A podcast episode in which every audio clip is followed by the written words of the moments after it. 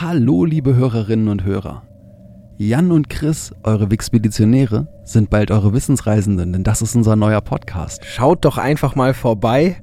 Ihr findet uns in eurer Podcast-App unter Wissensreisende und dann könnt ihr uns auch weiter zuhören und wir sehen uns sicher dort. Und jetzt viel Spaß mit der nächsten Folge Wixpedition.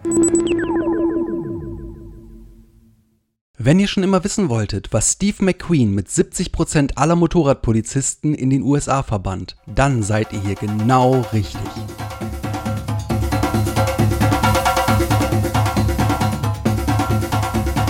Wixpedition,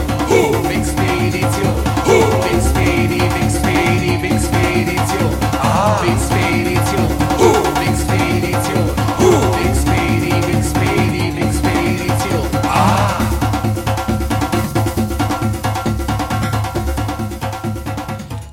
Willkommen beim Podcast, der euch auf eine amüsante Reise durch das Wissen der Menschheit einlädt. Wir sind schon wieder da. In der Hauptstelle der Wixpedition sitzt wie immer für euch der Chris. Hallo und in der Außenstelle in Osnabrück sitzt für euch wie immer der Jan. Einen wunderschönen guten Morgen, guten Tag, guten Abend. Ja, beim letzten Mal haben wir uns mit dem Schucho-Radioturm oder mit dem Design des Schucho-Radioturms in Moskau auseinandergesetzt und haben, sind dann ein paar Kilometer mit der Cessna 172 geflogen. Und von da aus ist der Chris über die Links Vereinigte Staaten und Massachusetts weitergegangen. Und was er dann gemacht hat, das beichtet er euch dann jetzt erstmal. Ganz genau, ich habe sozusagen einen Joker gezogen, denn ich bin von Massachusetts weiter auf Springfield gegangen. Die Und nein, das habe ich nicht getan. Ich habe uns das mal erspart, sondern ich bin auf ein Unternehmen weitergegangen, das sich in Springfield befunden hat, mit dem Namen Indian Motorcycle Company. Und da bin ich hingelangt, weil ich so gewisse familiäre Verbindungen dahin habe. Und ich einfach dachte, Springfield ist zwar spannend, aber die Geschichte dieser Motorradfabrik ist noch viel interessanter. Und deswegen habe ich mir das jetzt einfach mal erlaubt und habe diesen Sondersprung gemacht. Ja, du hast gefragt, ob du darfst. Und er wurde dir gestattet. Richtig, es wurde mir vergönnt und äh, somit werde ich jetzt ohne weiteres Vorgeplänkel einfach mal direkt in das Thema reinspringen, nämlich Indian Motorcycle Company. Das Unternehmen Indian Motorcycle Company geht zurück ins Jahr 1901 und damals wurde eine Firma gegründet unter dem Namen Handy Manufacturing Company. Und dieses Unternehmen wurde von George Mallory Handy und Oscar Headstrom gegründet und 1923 wurde dieses Unternehmen in Indian Motorcycle Company umbenannt. Indian war der erste große US-amerikanische Serienmotorradhersteller und zu seinen besten Zeiten war er sogar der größte Motorradhersteller auf der ganzen Welt.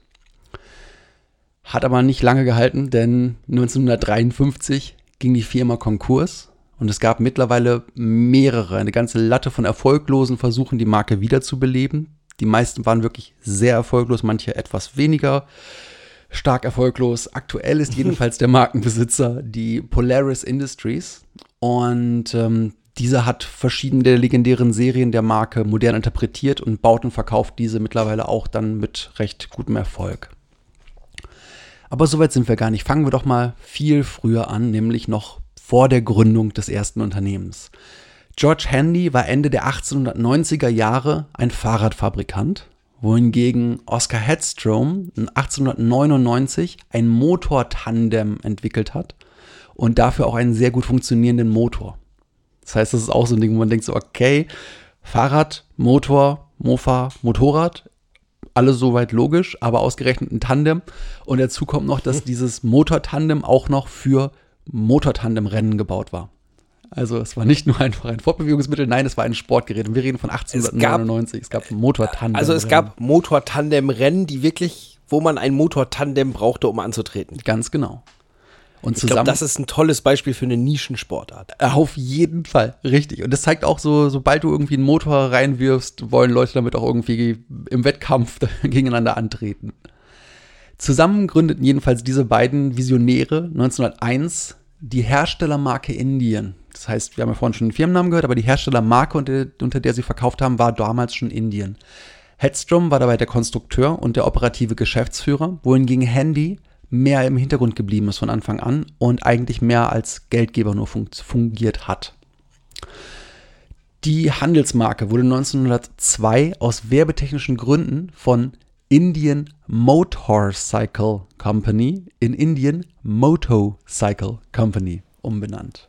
Nur das R fehlt, ja? Nur das R fehlt, ganz genau. Es war schwierig, das durch, durch Aussprache zu differenzieren, aber ja, das R fehlte. Warum das schlauer war und marketingtechnisch klug war, kann ich nicht wirklich sagen, aber ähm, sie haben es getan. Indian Motorcycle Company. Modo, Statt Motorcycle, Motor. also ohne R, Motorcycle Company. Das Geschäft kam dann auch recht schnell ins Rollen. 1901 bauten die beiden drei Exemplare. 1902 bauten sie 143 Exemplare und bis Ende 1906 waren es dann 3948 Motorräder. Das ist schon eine Steigerungsrate. Richtig, man muss sagen, das muss man sich auch wirklich vorstellen, das ist eine Handmanufaktur. Die haben da nicht irgendwie hier so aller Autofabrik große Lines gebaut, sondern die wurden mehr oder weniger von, von Anfang bis zum Ende halt mit der Hand gebaut. Und das waren alles Einzylinder. So, und dieser allererste Einzylinder, äh, den die gebaut haben, wurde mit größerem Hubraum und mit einer geänderten Ventilsteuerung bis ins Jahr 1919 durchgehend angeboten. Also der Motor muss echt gut gewesen sein von der, Grund, von der Grundkonstruktion her, denn sie haben ihn fast 20 Jahre gebaut. Sehr erfolgreich wurde das Unternehmen auch mit dem Verkauf von Lizenzen. Denn zum Beispiel die Motoren wurden an den Hersteller Aurora lizenziert und dieser hat damit wiederum die Thor-Motorräder ausgestattet. Das war eine andere große Motorradmarke der Zeit. Headstrom entwickelte auch eine, einige wichtige Patente im Motorradbereich, so insgesamt. Denn äh, die haben sehr früh angefangen, Motorräder zu bauen, haben früh angefangen, Lösungen zu finden, also waren sie auch früh Halter von vielen spannenden Patenten. Und davon sind etliche auch heute noch im Einsatz, wie zum Beispiel 1904 die große Entwicklung der Gasdrehgriff. Das ist etwas, das heute bei Zweirädern ja auch noch Oh. sehr, sehr häufig genutzt wird. Das ist ein Patent von Headstrom. Was heißt sehr häufig? Ist das nicht, ist das nicht Standard? Ja, natürlich. Also ich, soweit ich das weiß, ich bin jetzt nicht der große Zweirad-Freak, aber soweit ich das weiß, wird heute noch beim Motorrad äh, Gas gegeben mit Drehen Genau, des, also- des Griffs. Ja. Hat 1900, sich lange gehalten. richtig. 1905 kam dann die gefederte Pendelgabel. Das ist eine Aufhängung, die es ermöglicht, halt eine Federung einzubauen. Und diese beiden Erfindungen wurden zunächst auch ausschließlich bei Indien-Motorrädern verbaut. Der Hubraum, der bei 1901 noch bei 224 Kubikzentimeter lag, wurde bis 1919 auf 499 Kubikzentimeter erhöht. Die für die Indien-Motorräder typische Farbgebung ist ein sogenanntes Indianerrot. Ja, ich sage jetzt die ganze Zeit Indien, ich sage auch Indianer, man könnte auch sagen nordamerikanische Ureinwohner, aber da das damals ganz klar noch auf dieses Wort Indianer, was damals immer noch das Standardwort war, gemünzt ist, werde ich jetzt auch einfach durchgehend Indianer sagen und damit nichts Böses meinen. Ähm, jedenfalls dieses Indianerrot ist ab 1912 an den Motorrädern gewesen. Vorher haben sie verschiedene Epochen gehabt mit verschiedenen Farben und ab da haben sie beschlossen, nein, eine Indian ist Indian Red. Und dazu gab es auch den typischen Indianerkopf als Tankdekor. Der ist ebenfalls ab 1912 dauerhaft dann eingeführt worden und ähm, war dann halt das Markenzeichen.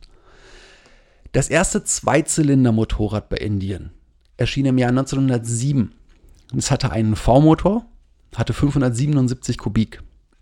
Im Jahr 1908 war dann das Spitzenmodell schon bei 988 Kubikzentimeter. Also der Motor hatte sich schon fast verdoppelt vom Hubraum her.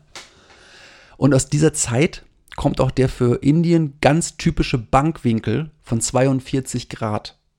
Ja, das heißt, du hast einen V-Motor, ein V-Motor hat einen bestimmten Winkel, in dem die Kolben zueinander stehen und das ist der sogenannte Bankwinkel. Bei Indien waren das 42 Grad und dieser Bankwinkel wurde auch bis zum Produktionsende in den 50ern beibehalten. Hatte das einen Hintergrund, also irgendeinen konstrukteurstechnischen Hintergrund oder Hat es bestimmt. Also das ist klar, du hast verschiedene Eigenschaften, die du veränderst durch die Bankwinkel. Auf jeden Fall. Das hat zum einen damit zu tun, wirklich von der Kraft, von der Wirkung her. Und vom anderen natürlich auch mit der Tatsache, wie ist der Motor gestaltet, wie sitzt der im Rahmen, was macht das mit dem Schwerpunkt des Motorrads zum Beispiel oder auch eben mit den, mit den Schlagwirkungen. Und ähm, diese 42 Grad, ich schätze mal, damals war das noch reine Erfahrung und guter Instinkt.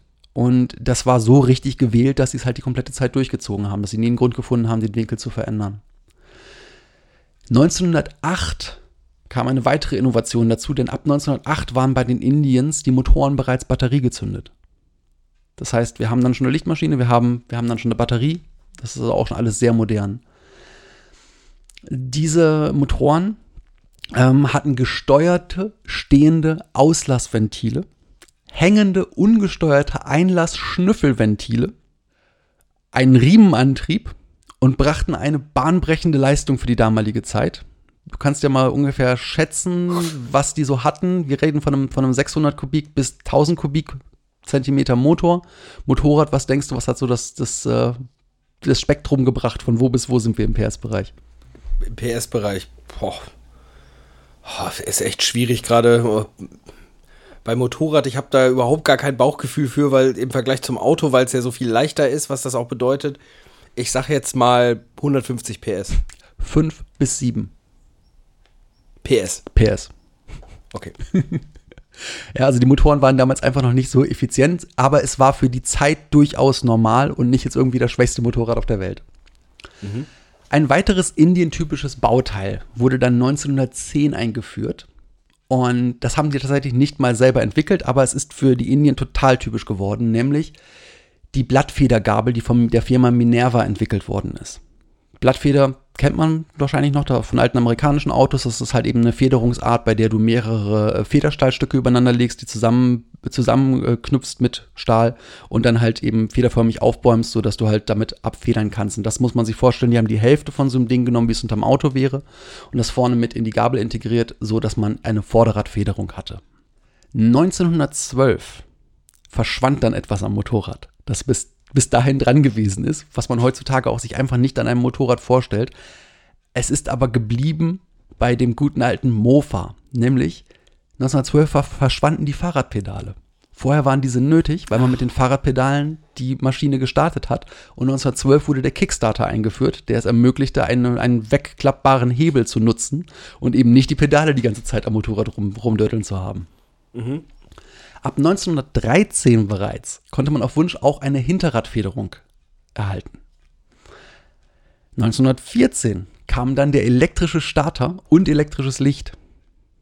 Also diese Firma hat wirklich jedes Jahr was, was Tolles Neues gebracht. So auch 1915. 1915 kam dann nämlich das Dreiganggetriebe. Und dieses wurde bis 1953 beibehalten. 1916 kam dann eine Innovation, die kaum ein anderer US-Anbieter in irgendeiner Form bieten konnte, nämlich die sogenannte Seitenventilsteuerung bei den sogenannten Power Plus Modellen.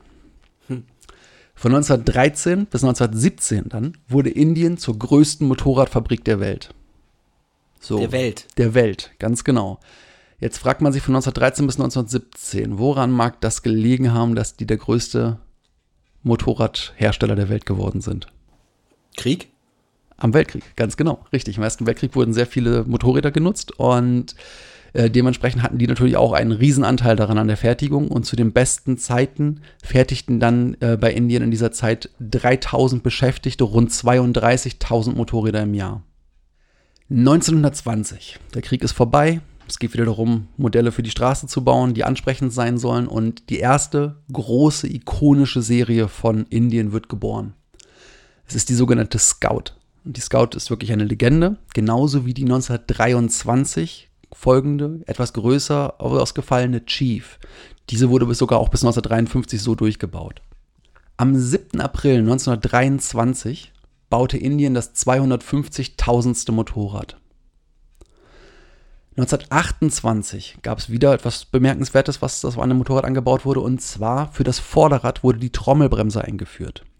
Ich muss dich gerade mal eben schnell unterbrechen. Ich gucke mir gerade Bilder von den Motorrädern an und diese Chief Ja. ist wirklich bildhübsch.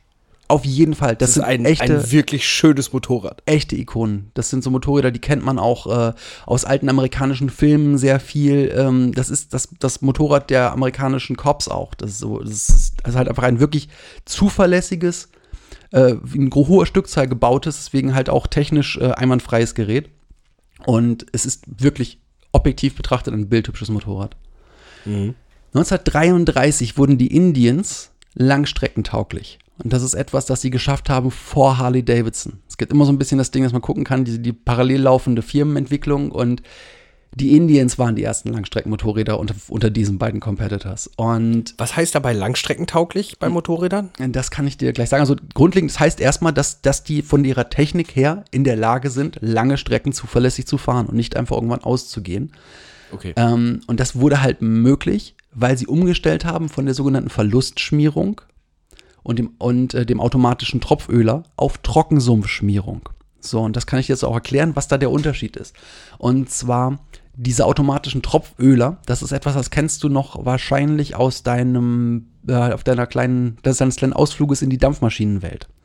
Denn wenn du bei einer Dampfmaschine schaust, die haben so kleine, so, so Fläschchen an verschiedensten Stellen an den Gelenken, wo halt Öl drin ist. Und das Öl läuft Ja. halt rein. Da ist ein Ölvorrat, der ist dafür auch gemacht, dass er halt eben verbraucht wird. Du siehst auch, wenn du irgendwo so alte Aufnahmen siehst, immer einen mit einer Ölkanne rumrennen, der diese ganzen Töpfchen auffüllt an so einer Maschine.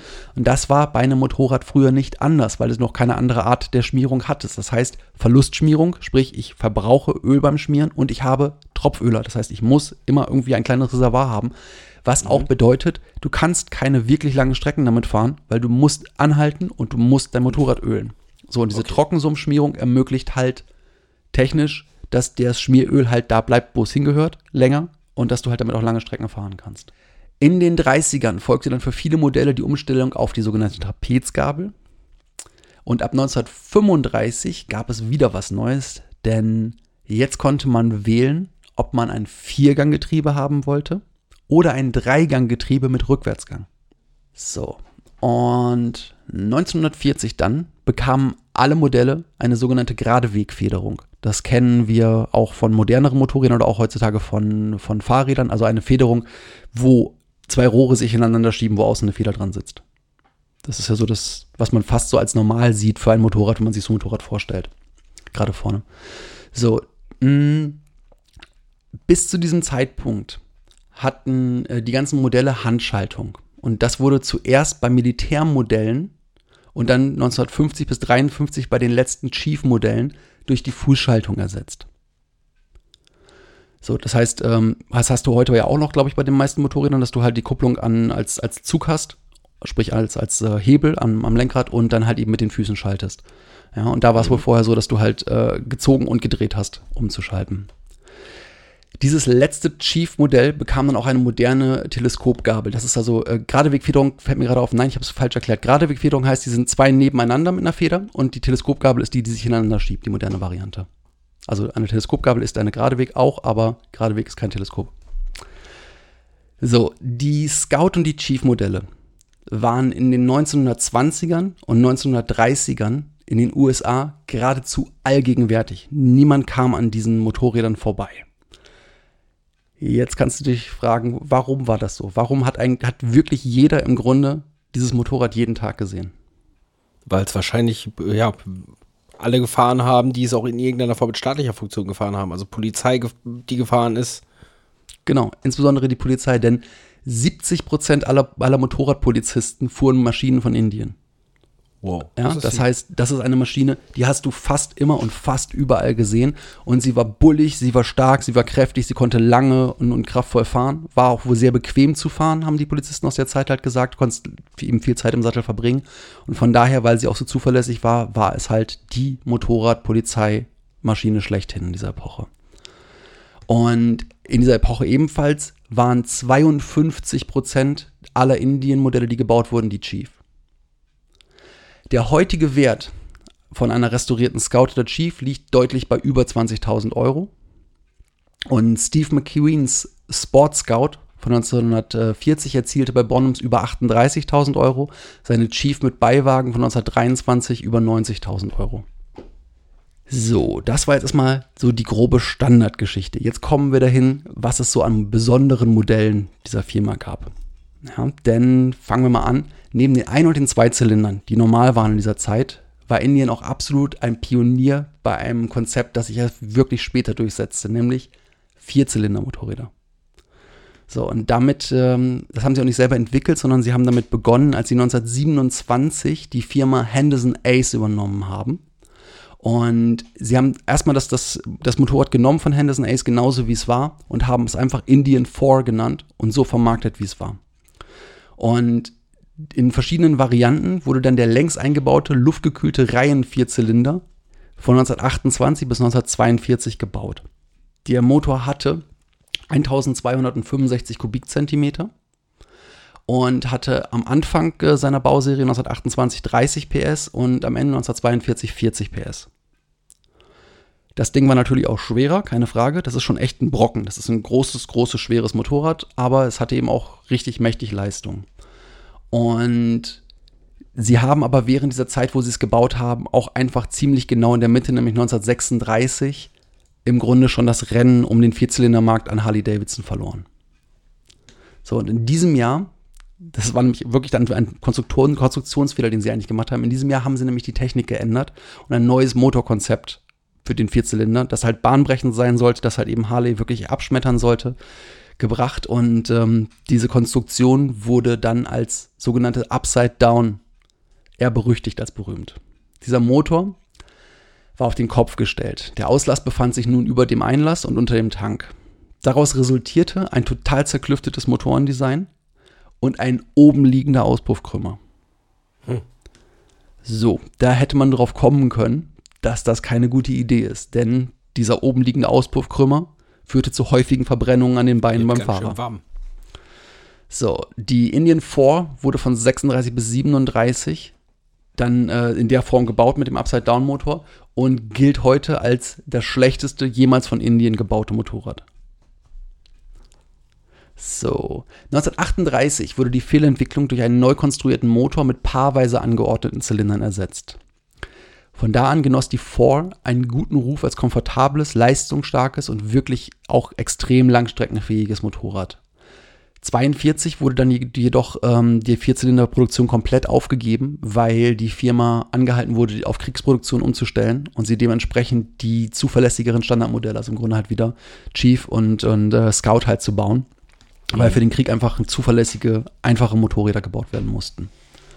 Und weil sie natürlich auch die kleineren halt äh, spritsparender sind. So, neben den normalen Motorrädern hat Indien auch ein paar Motorradgespanne gebaut. Das Ganze begann 1913, als Headstroms Chefkonstrukteur Carl J. Gustafson ein Patent auf einen Beiwagenrahmen angemeldet hat, der mittels drei Montagepunkte an das Motorrad angeschraubt werden kann. Und basierend auf diesem Patent haben die dann ab 1914 bereits auch Gespanne gebaut. Ab 28 gab es auch die Scout mit Beiwagen und ab 1940 gab es sogar auch die dicke 4 als Beiwagenmodell. Und ähm, die, gerade auch dieses Scout mit Beiwagen ist auch ein Motorrad, das bei der Polizei viel genutzt wurde. Weil du einfach einen zweiten Polizisten hast, der zum Beispiel, eine, blöd gesagt, eine Kelle raushalten kann, sich was notieren kann, was auch immer. Oder direkt schießen. Das mit dem Direktschießen ist auch tatsächlich ein Ding. Es gibt nämlich die Scout auch mit aufgebautem Waffenturm. Das ist dann halt, oh. das ist die Kriegsvariante. Da hast du dann wirklich halt ein, ein fest installiertes, äh, leichtes MG, was auf dem Beiwagen Für denjenigen im Beiwagen, ne? Ganz genau. Das geht ja auch. Das Crazy. funktioniert. Ähm, 1916 wurde eins der seltensten Indien-Modelle gebaut. Das war nämlich das Modell K. Das war die einzige Indien jemals, die einen Zweitaktmotor hatte. Und das war ein ultraleichtes Motorrad, das auch unter dem Namen Featherweight in die Geschichte eingegangen ist. Ein weiteres seltenes Modell ist das Modell O. Das wurde von 1917 bis 1919 gebaut. Und hier wurde von Indien wieder ein Leichtmotorrad gebaut, mit Viertaktmotor dann. Und das hatte einen Boxermotor, der längs im Rahmen verbaut wurde. Und bei Indien hat das Modell nicht, also nicht wirklich ähm, Liebhaber gefunden, hat sich nicht gut verkauft. Später gab es aber eine vergleichbare Harley Davidson, nämlich das Modell W Sport. Und das wurde auch ein voller Erfolg. Also da war es wieder mal einfach eine Frage von Zeit und Geschmack. Ebenfalls von Indien gab es ein Vehikel, das nannte sich Dispatch Tow. Dieses Dispatch Tow wurde von 1931 bis 1935 gebaut und dabei handelt es sich um ein Lastendreirad. Und ähm, es war zunächst auch eine ganz gute Idee. Wir kennen das ja auch zum Beispiel äh, aus Italien von Piaggio. Die haben ja auch dieses kleine Lastendreirad, was ja durchaus mhm. gerade äh, gerade in kleinen Städten als äh, Lieferfahrzeug total sinnvoll ist, weil du halt eben doch schon eine ganze in Menge größeren Städten, In größeren Städten äh, ist das inzwischen auch sehr stark so Jetzt wieder. Dass du das immer häufiger siehst. Ist Ja, richtig. jetzt wieder, genau. Klar, nur ähm, die, das hat halt in Italien gut funktioniert, weil du sehr zerklüftete kleine Städte hast und deswegen gar keine größeren Fahrzeuge nehmen konntest. Ja. In den USA mit der, mit der Grid-Struktur und mit alles ist riesig, alles ist groß, hat sich das einfach nicht durchgesetzt, weil dann tatsächlich auch wieder die Tragkraft von dem Ding zu limitiert war. 1953 wurde dann äh, die Idee wieder aufgenommen und das Resultat war dann die Indian Patrol. Und die Indian Patrol ist ein Polizeimotorrad und zwar ein spezialisiertes Polizeimotorrad, das die wundervolle Aufgabe bekommen hat, die mit dem Namen Parkraumüberwachung bezeichnet wird. Also, das war das Motorrad, das dir einen Zettel dran getackert hast, wenn du die Parko nicht gefüttert hast. Das Politessenmotorrad, ja? So ungefähr. Ganz Sehr genau. schön. Toll. Ich, ich mag das jetzt schon nicht, das Motorrad. Nur deswegen. Richtig. Hat direkt negative Behaftung. Interessanterweise hat sich Indien auch zu einer Zeit tatsächlich mit dem Automobilbau beschäftigt. Und ähm, dabei hatten sie durchaus kreative Ideen, wie das 1905 entstandene Tricar. Das Tricar war ein Motorrad, bei dem das Vorderrad durch zwei Räder ersetzt wurde, zwischen denen ein Sitz für den Passagier angeordnet war.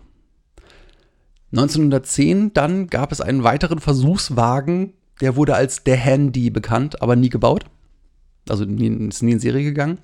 Und zwischen 1927 und 1929 fertigte das Unternehmen tatsächlich vier Personenkraftwagen. Davon hat einer einen eigenen Zweizylindermotor, die anderen beiden einen zugekauften, äh, die anderen drei einen, einen zugekauften Vierzylindermotor von der Continental Motor Company. Das Fahrgestell hatte dabei einen Radstand von 2132 Millimetern und zwei der Fahrzeuge waren als Roadster dann karosseriert und eins als Coupé.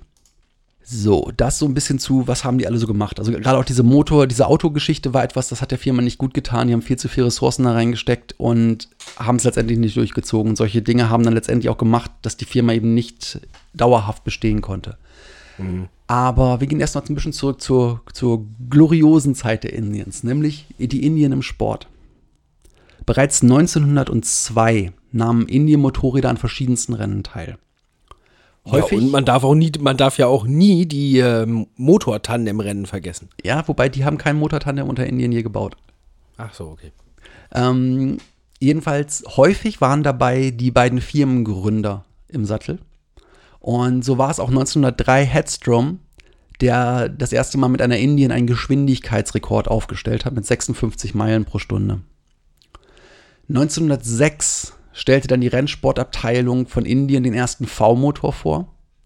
Und 1908 brach die Indien, brach die Indien, habe ich gesagt, unter Paul Durkham gleich zehn Geschwindigkeitsrekorde. 1911 feierte die Indien bei der Isle of Man Tourist Trophy, ja, die gab es auch 1911 schon, äh, mit Oliver Godfrey, Charles Franklin und Arthur Moorhouse gleich einen Dreifachsieg in der Seniorklasse. Wow. Ebenfalls 1911 erschienen Indien Bahnrennenmaschinen und in den folgenden Jahren waren, diese, waren sie in Bahnrennen schier unschlagbar. Die waren perfekt dafür ausgestattet. 1920 stellte Ernest Walker in Daytona mit einer Indien mit 167,67 Kilometer pro Stunde den ersten international anerkannten Geschwindigkeitsrekord auf. Wir reden hier von 1920. Die Dinger sehen echt nicht so ultra stabil aus und 100, fast 170 Sachen ist auf einem Motorrad mit solchen schmalen Reifen von damals durchaus echt eine Nummer.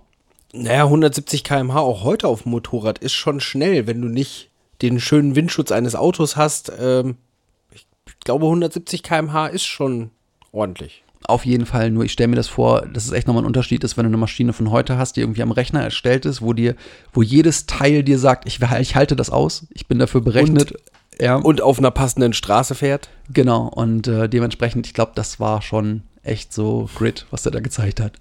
Mhm. 1938 versuchte Indien, diesen Geschwindigkeitsrekord nochmal zu brechen. Eine eigens dafür entwickelte Maschine mit dem Namen Indian Aero Streamliner verpasste unter dem Fahrer Freddie Ludlow jedoch diesen Rekord. Was ich auch nochmal interessant finde. Sie haben wirklich eine stromlinienförmige, verkleidete Maschine gebaut und der ist trotzdem nicht schneller gewesen.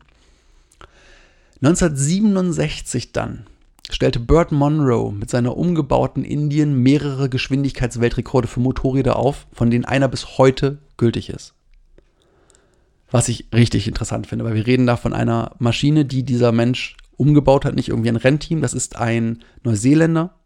Und äh, es gibt einen wundervollen Film zu, den ich echt jedem ans Herz legen kann. Ich kriege ja schon wieder eine Gänsehaut, wenn ich an den Film denke. Ähm, der heißt in Deutsch Mit Herz und Hand, im Original The World's Fastest Indian. Ist aus dem Jahr 2005. Und Burt Monroe wird da dabei von Anthony Hopkins gespielt. Also wirklich ist ein toller Film, ist ein ganz ruhiger Film, der einfach nur dieses Ding beschreibt, wie dieser Burt Monroe sich halt vorbereitet und einfach diesen Traum hat, irgendwann mit seiner speziell dafür gebauten Indien halt auf dem Bonneville Salzseen halt diesen Geschwindigkeitsrekord aufzustellen, was er dann auch schafft. So, dann sind wir mit dem Thema Sport durch und jetzt kommen wir zu dem Punkt, wo diese Schnitt, diese, dieser Schnittpunkt kommt, wo ich schon gesagt habe, jetzt hat das Ding einfach auch irgendwo noch mit meiner Familie zu tun. Und das ist bei mir einfach so ein Ding, dass ich weiß, ich kenne so eine Motorabdeckung von der Indien, die hing bei uns damals über der Tür. Die war immer da und daneben war auch ein Ja. Aufkleber von der alten Indien, wie dieses Tankomblem und äh, dementsprechend für mich war das immer was ganz Normales, irgendwie eine Indien in der Nähe zu haben und das hat damit zu tun, dass meine Großeltern ähm, na, Hobby ist es nicht, nein, einen Beruf gehabt haben, der sehr ungewöhnlich ist, nämlich das Steilwandfahren. Und für das Steilwandfahren war die 750er Scout aus den 20er und 30er Jahren das, also das scheinbar ideale Motorrad. Und ähm, das liegt daran, dass diese Scout-Modelle gleich mehrere Eigenschaften haben, die für das Steilwandfahren wichtig sind und halt das äh, zu dem perfekten Motorrad machen. Zum einen ist der Motor extrem laufruhig und zum anderen hat es durch den Starrahmen eine ungewöhnlich hohe Fahrwerksstabilität und einen niedrigen Schwerpunkt. Der Steilbahnfahrer Fritz B. Busch schrieb 1979 über die Scout, sie bringt mit ihrem tiefen Schwerpunkt und der lässigen Kraftentfaltung ihres Motors alles mit, was der Steilwandakrobat braucht. Die 750er Indien ist durch keine andere Maschine zu ersetzen. Ja, äh, da greife ich dann schon mal ein kleines Stückchen vor, weil ich sag dir dann jetzt schon mal, da du eine gute Verbindung hast, kleiner Vorgriff, bring für die nächste Folge schon mal einen Experten ran. Den werden wir nämlich brauchen. Gut, ähm, machen wir so. Freut euch drauf. Dann haben wir das nächste Mal das erste Mal ein extra Mikrofon. Ein Gast, sehr schön. Gäste bei der Wixpedition, immer mal was Neues. Ganz genau. Aber erstmal zurück zum heutigen Thema Indien, nämlich den Niedergang und das Weiterbestehen der Marke. Die Firmengründer selber schieden schon sehr früh aus dem Unternehmen aus. Der Headstrom hat 1913 das Unternehmen verlassen und der Handy 1916. Und in den folgenden Jahren kamen sehr viele Besitzerwechsel. 1945 wurde eine Investmentgruppe der letzte Besitzer vor dem Konkurs. Konstruktive Fehler, verbunden mit Fehlern des Managements und dann dazu noch die Abwertung des Pfunds Sterling führten zum Niedergang der Firma. Denn sie haben sehr viele Motorräder nach Großbritannien exportiert und nachdem das Pfund nichts mehr wert war, konnten sie dort auch kein Geld mehr verdienen. 1953 meldete dann diese ursprüngliche erste Indian Motorcycle Company den Konkurs an. Schon 1955 war die Marke wieder da. 1955 bis 1959 wurden importierte englische Royal Enfield Motorräder unter dem Namen Indian technisch unverändert für die USA vermarktet. Also reines Importgeschäft. Ford Clymer, ein ehemaliger Indienhändler, war dann der erste, der einen Neustart versuchte, nämlich zusammen mit Friedel Münch oder Munk, wird er wahrscheinlich in Englisch ausgesprochen, äh, wo er, hat er ab, Friedel Münch. ja, hat er ab 1967 ein Indian Scout Projekt versucht anzukurbeln. Dazu wurde die sogenannte Münch Scout gebaut. 1970 wurde das Projekt beendet, hat es nicht gegeben. Dann gab es von 1971 bis 1976 die Ära Pocketbike Indien. Alan Newman, das war der Anwalt von Floyd Climbers, gründete 1970 die Indian Mot Motorcycle, also mit er wieder Company. Verkauft wurden Minibikes aus taiwanischer Fertigung. Oh, super. Ja, also wir haben sozusagen das weit entfernteste von einem stilvollen Motorrad, was man sich vorstellen kann. Und 1976 ging, ging sie dann auch wieder Konkurs. Nach etlichen weiteren Markenbesitzern erwarb 1992 der Investor Philip Zangi den Namensrechte an Indien. Und obwohl er 1994 einen Rollout gemacht hat, also ein, ein, eine Maschine vorgestellt hat, die wurde von Borman konstruiert, ähm, wurde dann letztendlich äh, hinterher festgestellt, dass dieser Zangi niemals beabsichtigt hatte, mit seiner Gesellschaft in die Serienfertigung zu gehen. Und dieser Sengi wurde dann 1997 wegen Betrugs verurteilt. Uh, In den 90er Jahren wurde erneut eine Indien konstruiert. Finanziert wurde das Projekt diesmal von einem echten Indianerstamm, nämlich den Okay. Cow Creek Umpqua. Gebaut werden sollte die neue Indien von einem, Unterne von, von, von, einem Unternehmen von Jack Roche. Dem Rechtsstreit um die Namensrechte jedoch verloren die Cow Creek Umpqua 1999 und damit endete das Projekt und es sollen drei Prototypen gebaut worden sein. Ich konnte nicht rausfinden, ob die irgendwo noch existieren, ob die existiert haben. Also es soll davon zumindest fertige Motorräder gegeben haben und es soll nur an den Namensrechten gescheitert haben sein. 1999 gab es dann in Gilroy, das liegt in Kalifornien, den nächsten Versuch, die Marke Indian als Hersteller wiederzubeleben. Die Indian Motorcycle Company stellte bis 2003 eine Indian vor, bevor sie Insolvenz anmelden musste. Das läuft nicht so richtig gut, kann das sein? Nee, dann kommen wir nämlich auch schon in die nächste Ära, nämlich die Stelican Indian. Von 2006 bis 2010 gab es dann die sogenannte Stelican Indian und die wurde in North Carolina gebaut. Es gab vier gebaute Modelle und die basierten wiederum auf der Gilroy Indian, insbesondere der Motor wurde von der Gilroy Indian übernommen. Das hat bis 2010 funktioniert, mehr oder weniger gut. 2011 dann gab es den nächsten Besitzer und zwar die Polaris Industries. Die haben sich die Rechte an Indien insgesamt gesichert. Und jetzt haben wir auch das Ding, so Polaris Industries, das erste Mal ein Ding, wo du nicht sagst, okay, das ist irgendeiner im Hinterhof oder ein ambitionierter Indianerstamm oder ein Konstrukteur oder ein Betrüger, der nur Geld damit verdienen möchte. Nein, Polaris ist ein großer Player, denn das ist der weltgrößte Hersteller von Schneemobilen, Quads und ATVs.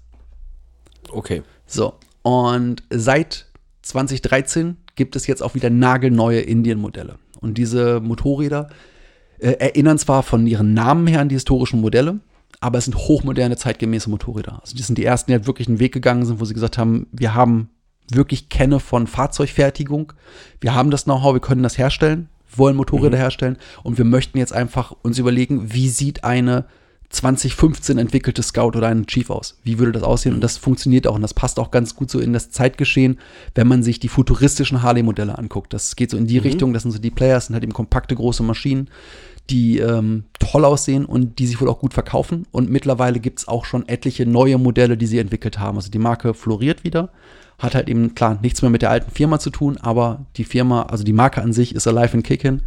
Diese Motorräder gibt es da draußen. So, und mit diesem positiven Ende aktuell, oder diesem positiven Stand, möchte ich dann für heute auch so das Thema Indien abschließen.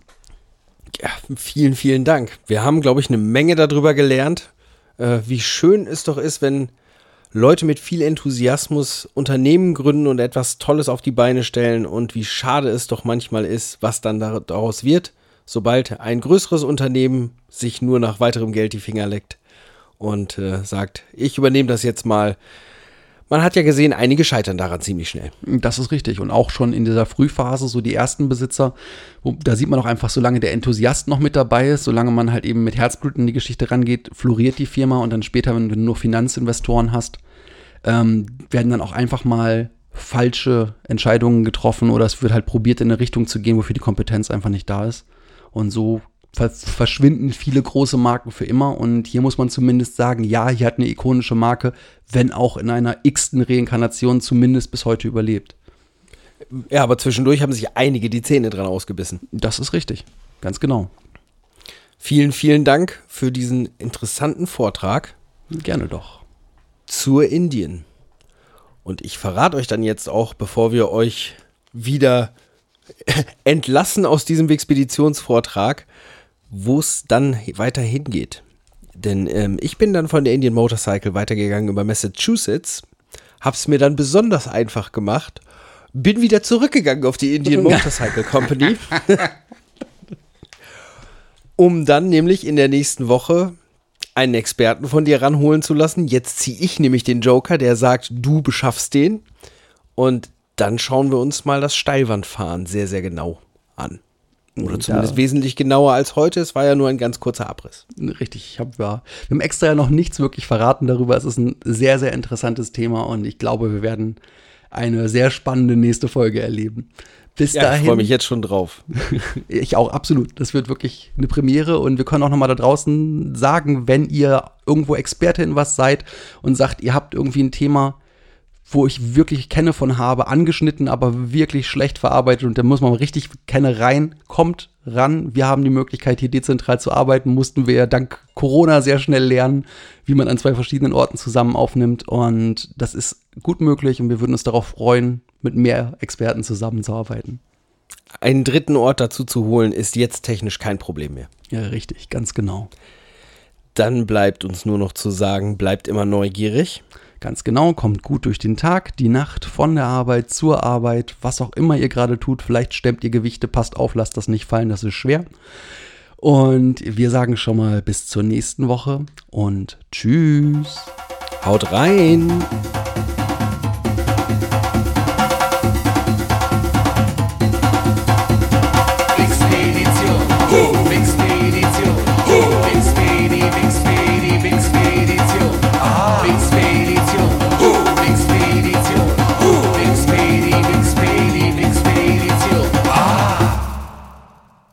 Und Sturb.